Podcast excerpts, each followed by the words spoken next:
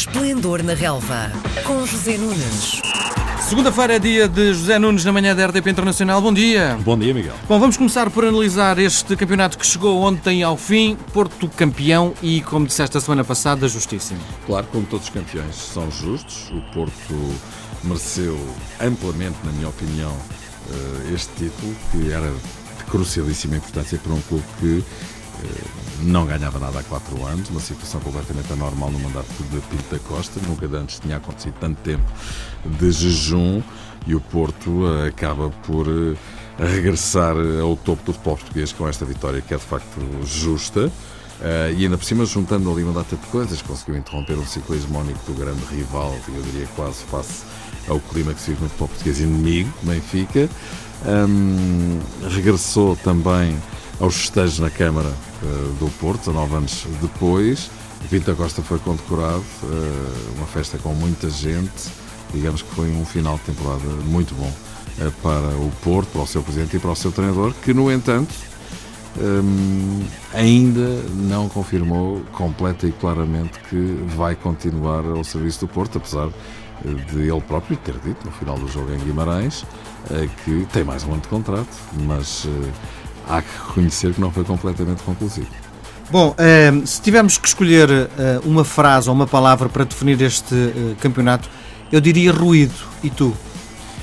Uh, sim, eu diria até mais do que ruído, não é? Se pensarmos no que foi a política comunicacional dos clubes, eu diria, para além de ruído, ocorre uma palavra lixo também, não é? Portanto, hum, digamos que ninguém vai ter saudades da atmosfera que se instalou no futebol português. Já vinha da época passada, este ano acentuou-se e é provável que continue para a próxima. Bom, eh, olhando para o Benfica, que perdeu o, o título este ano, é, de quatro anos de seguida a ganhar, eh, e olhando para o discurso de vitória e também de alguns adeptos, parece que estão a viver uma paz maravilhosa, que a equipa está a jogar muito bem, e não foi isso que aconteceu ontem, pois não? Não, não. Aliás, deixa-me dizer-te que se há destaques pela positiva a fazer no campeonato, não sei se queres abordar já isso ou se queres deixar para mais Vamos embora, vamos a isso. Bom, destaques pela positiva, claro, o Porto é evidente, regressa ao título de campeão, está tudo dito, já disse o essencial sobre o excelente trabalho que o Porto fez, 28 vitórias em 34 jornadas, só não ganhou 6 jogos, não perdeu nenhum jogo com os rivais, melhor ataque, melhor defesa, igualou o número máximo de pontos na Liga Portuguesa, que estava em poder de Rui Vitória na sua primeira temporada ao serviço do Benfica, 88 pontos, uh, fantástico. Outros destaques pela positiva, Braga, grande época, se tem ganho ontem em Vila do Conde, frente a um já tranquilo Rio Ave, que já não caía do quinto lugar, uh, tinha aumentado ainda mais a crise do Sporting, que tinha acabado o campeonato no quarto lugar. Braga que esteve na luta do título até poucas jornadas do fim, na luta pelo segundo lugar até à penúltima jornada e pelo terceiro até ao último jogo. Rio Ave, quinto classificado, muito bem. Magnífico trabalho de Miguel Cardoso número máximo de pontos conquistados pelo Rio Ave numa liga. Chaves, sexto classificado, bom futebol, outra vez muito bem Luís Castro. Regressa após tantos anos de ausência do primeiro escalão de futebol português, sexto classificado, não é brincadeira. Grande temporada dos Chaves, ainda por cima com um futebol positivo. Marítimo e Boa Vista merecem também uh, menções honrosas porque tiveram bons desempenhos no campeonato. E ainda uma palavra para duas equipas que, estando fora de, de, de, aspirações europeias, são equipas que normalmente tinham grandes dificuldades para se manter na Primeira Liga. Numa delas há muito tempo que lá não estava, estou a falar do Portimonense, que regressou pela mão de Vítor Oliveira, um treinador competentíssimo, muito experiente e um grande homem e faz uma magnífica época com futebol positivo também, futebol de ataque e o tom dela, sob o comando de Pepa, muito bem, faz também um, um campeonato tranquilo. Pela negativa, e entramos aqui no Benfica, já lá vamos ao Sporting. Creio que os dois rivais de Lisboa, de Lisboa são as grandes desilusões uh, da temporada. E tu dizes, e dizes muito bem, Miguel, que os benfiquistas ontem ficaram satisfeitos com o facto do Benfica ainda ter conseguido esta repescagem in extremis para a Liga dos Campeões onde vai ter um caminho difícil e tortuoso e sinuoso, porque não é assim tão claro que vai chegar à fase de grupos da Liga dos Campeões, não é? Tem duas pré-eliminatórias para fazer, uma pré-eliminatória e, uma, e um play-off, e há adversários poderosos para contornar, e este Benfica que vimos este ano pode perder com qualquer uma das equipas que lhe vai calhar em sorte na pré-eliminatória, vai ter que ser um Benfica completamente diferente, mas, uh, enfim, o Benfica não é obrigado, nem nenhuma equipa do mundo, a ser campeã todos os anos. Não é por aí que eu considero que a época do Benfica anda perto do desastre. Uh, o Benfica não foi campeão, foi segundo classificado, até que depois de 4 anos de campeão é uma coisa aceitável. A questão não é essa. tens que olhar para a época no seu todo. O Benfica faz uma Liga dos Campeões absolutamente lamentável, para não dizer miserável. Zero pontos em seis jogos, coisa incrível. Saiu prematuramente da Taça de Portugal, não chegou ao playoff da Taça da Liga, acumula cinco derrotas em casa durante a temporada, três para a Liga dos Campeões, duas para o Campeonato, uma delas frente ao Tondela, e nos dez jogos mais importantes que teve que fazer, contra adversários mais credenciados, os seis jogos da Liga dos Campeões e os quatro jogos do Campeonato com Sporting e Porto, eh, fora e, e, em casa, o Benfica não ganhou um jogo em 10. Eu acho que não é preciso pôr mais na carta. E uh, há responsáveis, evidentemente, não é só o Rui Vitória, mas o Rui Vitória também não pode ser colocado fora disto. Ele já garantiu ontem que vai regressar uh, à sua condição de treinador na próxima época à frente da equipa do Benfica. Muito bem. Mas eu deixo aqui um alerta, um aviso à navegação. Toda a gente sabe que nos clubes grandes, quando um treinador sai fragilizado de uma temporada para a outra, o primeiro desaire, muitas vezes acaba por saltar. E saltando, é uma época toda que está estragada. Eu penso que os responsáveis do Benfica vão ponderar isso também nos próximos dias. Não estou a dizer com isto que Rui Vitória não deva ser valorizado pelo excelente trabalho que fez na equipa do Benfica.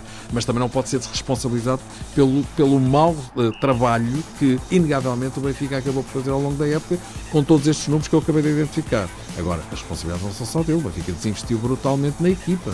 O Benfica perdeu quatro titulares, não os substituiu à altura, apenas Karovinovic mostrou estatuto para ser titular. Falando do Benfica, passando para o Sporting muito rapidamente, é obviamente uma época de desilusão, não no seu todo, porque o Sporting já ganhou a taça da Liga, pode ganhar a taça de Portugal, chegou aos quartos de final da Liga Europa, tudo isso é verdade, mas é mais um ano de abstinência de título de campeão. E já vamos em década e meia. E mesmo descontando o facto de vir a ganhar duas provas do calendário futebolístico, o grande objetivo, o grande desidrato, o santo grau do presidente, não é? O título, é o campeonato. mais uma vez saltou e nem sequer é segundo classificado, pelo segundo ano consecutivo é terceiro. Duas figuras emergem como derrotadas eh, nesta história. O presidente e o treinador, que foi contratado para ser campeão, está há três anos consecutivos sem o conseguir ser e duvido que venha a ter uma quarta oportunidade, porque da maneira que estão uh, uh, as relações entre presidente e treinador, ao que parece, já nem existe. A entrevista do Expresso é Sim, é, é demolidora. Sim, sim. E na véspera de um jogo tão importante, mais a mais, conjugado ainda com a ausência, de, mais uma vez, de Bruno de Carvalho do jogo, estava do outro lado do Atlântico a acompanhar uma final da Taça de Portugal de futsal entre o Sporting e o Fabril. Enfim, parece-me que alguma coisa vai acontecer, um desenlace que evidentemente passará pelo treinador, estou convencido, uma vez que Bruno de Carvalho, enfim, se irá com certeza manter no cargo. E depois há uma série de jogadores que evidentemente vão saltar também, desde logo os históricos, ainda por cima Rui Patrício que ontem uh, teve enfim, aquele percalço, aquele frango, que é inegável, um frango que deu. Acontece a qualquer um, não é? Acontece a qualquer um, estamos a falar de um guarda-redes extraordinário, um dos melhores guarda-redes da Europa, um guarda-redes que fez uma grande época, que está farto de salvar o Sporting, não só neste ano como em anos anteriores, acrescendo, e não era preciso que isso tivesse acontecido, mas acrescendo que o frango que ele deu não foi isso que colocou o Sporting na Liga Europa, porque com um a um e com o Benfica a ganhar no Estádio da Luz, uh, o Sporting já estava encomendado, não é? Olha, mais destaques pela, pela negativa. Vitória de Guimarães, temporada fraca. Uh, parece estar a perder o comboio, claro, para o arquirrival Braga. Nono classificado, a 32 pontos de distância do Sporting Braga, é impressionante.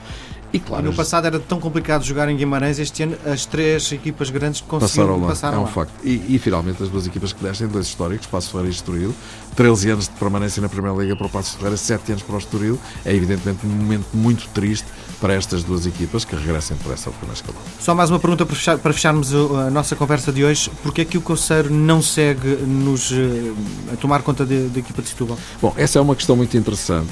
O Vitória de Setúbal é um histórico do futebol português, conseguiu salvar-se mesmo in extremis, mesmo no limite, não bastava a vitória, era preciso uma conjugação de resultados, conseguiu as duas coisas, manteve-se. Uh, Conselho não quis abrir o véu, ele disse que não foi convidado para, para continuar, mas eu creio que há uma questão de salários em atraso, que parece que o Vitória de Setúbal desmentiu, parece que há rumores sobre isso, mas também é preciso uh, dizer isto há normas e regras de concorrência. Será justo um clube que tem salários em atraso permanecer na Primeira Liga e outros que têm as contas em dia irem parar à segunda? Não se, o Passo Ferreira é um exemplo de boas práticas, por exemplo, e vai descer.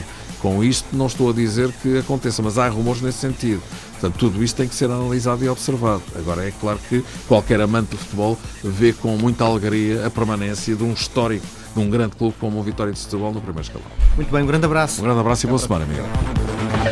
Às segundas-feiras, José Nunes comenta a jornada desportiva.